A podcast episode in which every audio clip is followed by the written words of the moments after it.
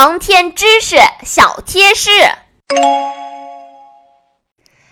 小朋友们，今天的故事里，星妹开始耍帅了。呃，不对，是星妹和小达开始了在海上的生存漂流了。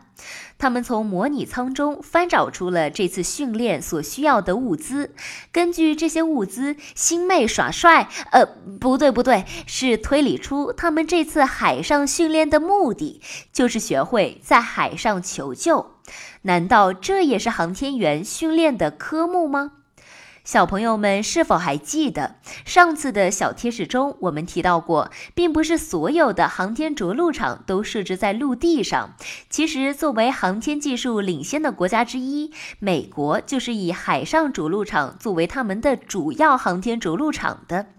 海上着陆场有着很多诸如无需考虑地势的问题，海洋面积广阔，便于搜索和回收，只需要解决返回舱的水上漂浮便可以实现等等，这些陆地着陆场不具备的优势。另外，美国人强大的海上搜救能力也为此提供了保障。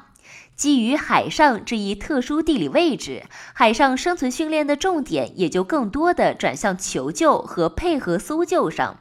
那么，究竟海上搜救会是一个什么样的场景呢？